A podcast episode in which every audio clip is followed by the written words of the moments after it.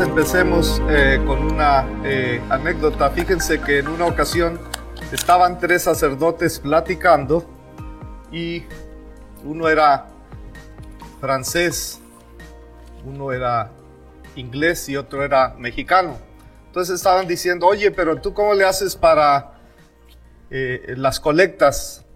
Y entonces el inglés dijo, pues mira, yo para las colectas, yo eh, cuando eh, recogemos la colecta, pues yo hago un círculo grande y aviento todo lo de la colecta en ese círculo y lo que caiga adentro del círculo es para, eh, lo que caiga fuera del círculo es para Dios y lo que caiga dentro del círculo es para mí.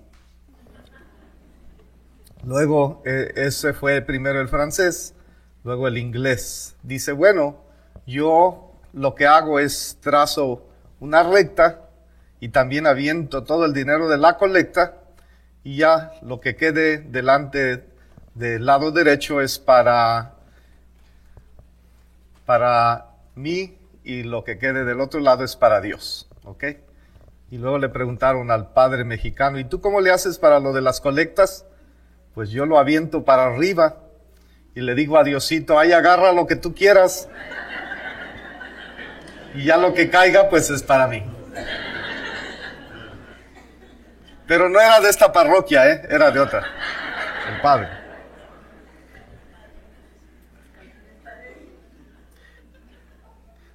Los feligreses, bueno, ahí les voy a platicar otra anécdota el Padre les dice a los feligreses, hermanos, hoy vamos a hablar de las mentiras. ¿Cuántos de ustedes recuerdan lo que dice el capítulo 32 de San Lucas? Y todos levantan la mano. Y dice el Padre, precisamente a eso me refiero. El Evangelio de San Lucas solo tiene 24 capítulos. Un señor, un señor que va al médico y el médico le pregunta, a ver, dígame, ¿a dónde le duele? Y le dice, fíjese doctor, que me duele mucho en el hijo. ¿En dónde le duele? ¿Cómo dijo señor? Sí, me duele mucho en el hijo. Quiere decir en el, pero se tocaba aquí.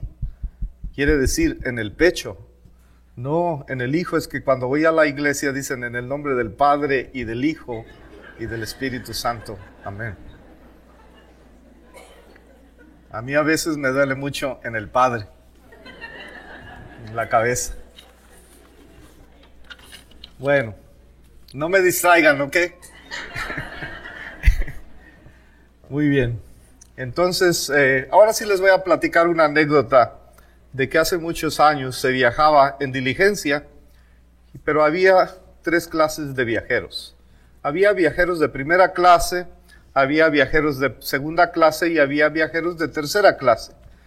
En la primera clase, pues compraban su boletito y pasara lo que pasara durante el trayecto, ellos siempre permanecían sentados. Aunque se quebrara una rueda, siempre permanecían sentados.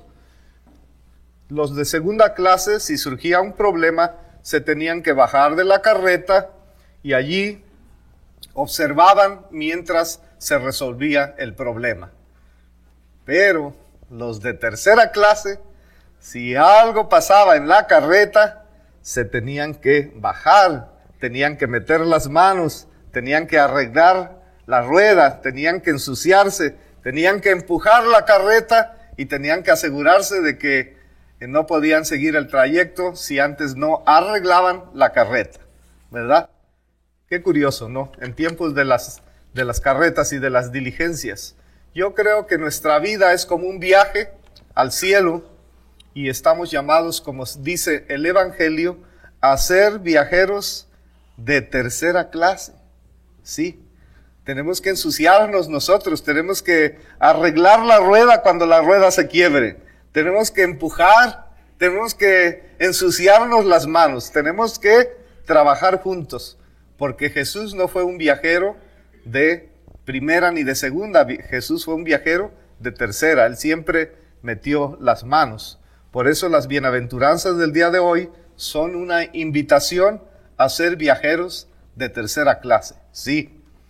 Y son una invitación a la felicidad también.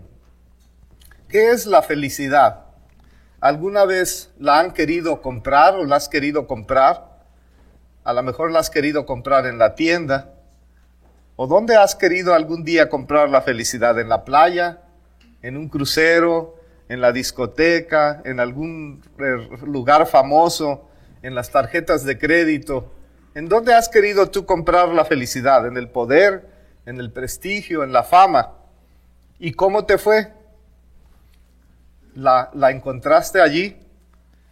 Podemos tener nosotros momentos felices, a lo mejor tener un café con un amigo, pero ¿somos realmente felices? Una ocasión a un hombre millonario lo entrevistaron y le dijeron, oiga, usted con todos sus millones debe de ser un hombre muy feliz, ¿o no? Y dijo, en realidad, he pasado toda mi vida acumulando riquezas y riquezas y ahora tengo que gastarlo todo, pero la mitad de lo que tengo se lo llevan los doctores para evitar que yo me vaya a la tumba y la otra mitad se la llevan los abogados para evitar que yo vaya a la cárcel. Qué, vida tan triste, ¿no? Eh, eh, me acuerdo que en una ocasión entrevistaron a, eh, a un hombre famoso también, inventor de el Internet, y él tenía cáncer y decía, pues siento una gran impotencia el pensar que todo el dinero que tengo no alcanza, no sirve, no me sirve de nada. No hay dinero que, pueda quitarme el cáncer que yo tengo. Decía, y he aprendido que un cafecito, eh, si te lo tomas en algún lugar súper caro, sabe, si te lo tomas en un lugar eh, súper caro, sabe lo mismo que en, lugar, en un lugar súper barato. Que un carro sea el último modelo o sea un carro que apenas camina, de todos modos te lleva a tu destino. He aprendido yo que un reloj, si es de Suiza, marca la misma hora que un reloj que venden por ahí en alguna tienda, un reloj baratito. Jesús el día de hoy pues nos invita entonces a ser felices. Así es que las bienaventuranzas son un programa de la felicidad, ¿verdad? Es que dicen que es la eh, la lectura o el texto más importante de toda la Biblia. Es más, es como la carta magna del Evangelio, la revolución del amor, la revolución de la justicia, la revolución de la paz.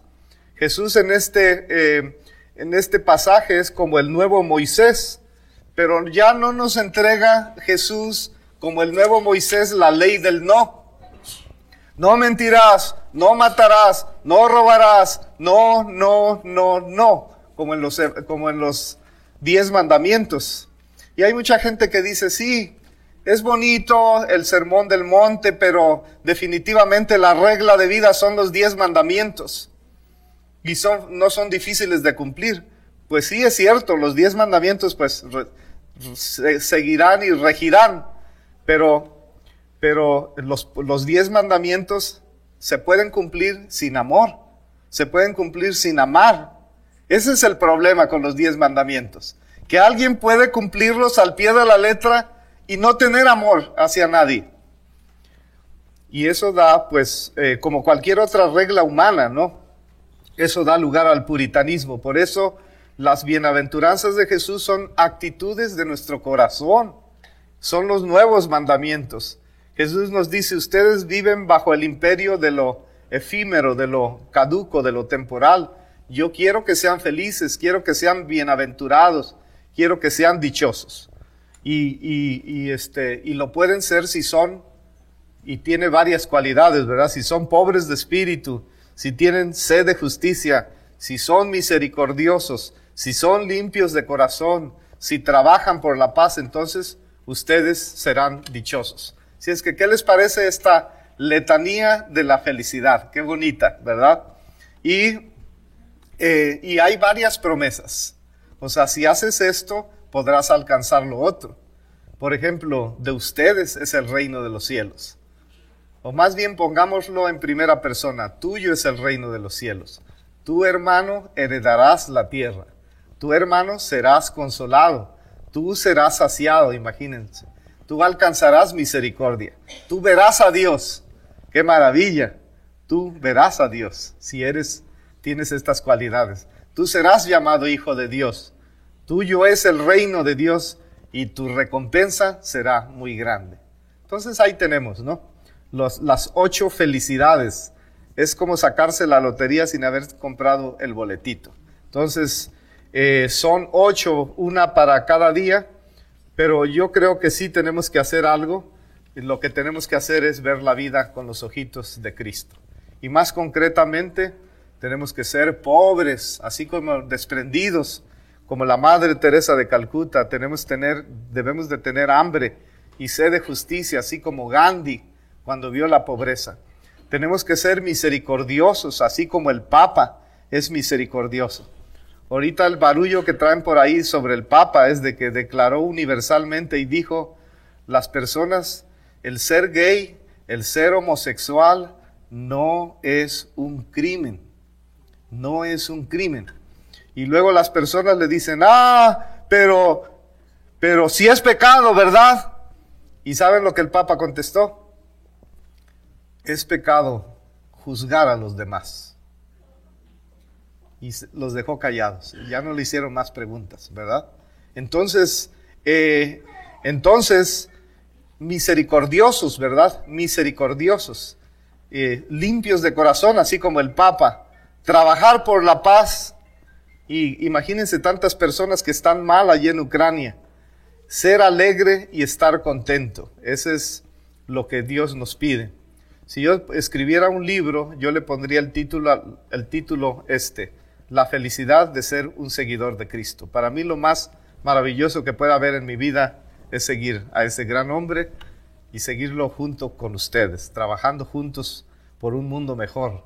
Yo admiro a los que son alegres, admiro a los que son felices, a pesar de cómo les va en su vida, ¿eh? porque admiro a los que son felices a pesar de su enfermedad. Porque hay personas, y no dudaría de que aquí hay alguna persona que ha sido diagnosticada con cáncer y todavía ríen y todavía conviven y todavía sonríen y todavía disfrutan y todavía vienen y todavía saludan a pesar de que están pasando por un momento difícil. Uno, y esto lo puedo decir públicamente, una de las personas que tiene cáncer es el diácono Tony. Y él me, me ha dicho, padre, si no la hago no diga en mi funeral que yo perdí la batalla contra el cáncer. No diga eso. Porque si dice eso, voy a venir y le voy a jalar los cabellos. Y como no tengo cabellos, pues no, hay problema. Pero fíjense qué bonito, porque él le digo, entonces, ¿qué quieres que diga? Dígales que yo acepté como un regalo de Dios el cáncer. Y ahí anda, o ahí anda, eh, mucho mejor, ¿no? Admiro a los que sonríen a pesar de los problemas económicos, ¿verdad? Que están pasando por momentos difíciles y saludan. Y, y ¿saben a quién admiro también? A qué personas que, que sonríen y son felices. Admiro a aquellos, aquellas mamás y aquellas papá, aquellos papás que han perdido un hijo para mí lo peor que puede haber, y lo vi en mi propia madre, es perder un hijo. Es una mamá que pierde a su hijo o un papá que pierde a su hijo. Entonces, la verdad, esas personas merecen un diploma de la fe.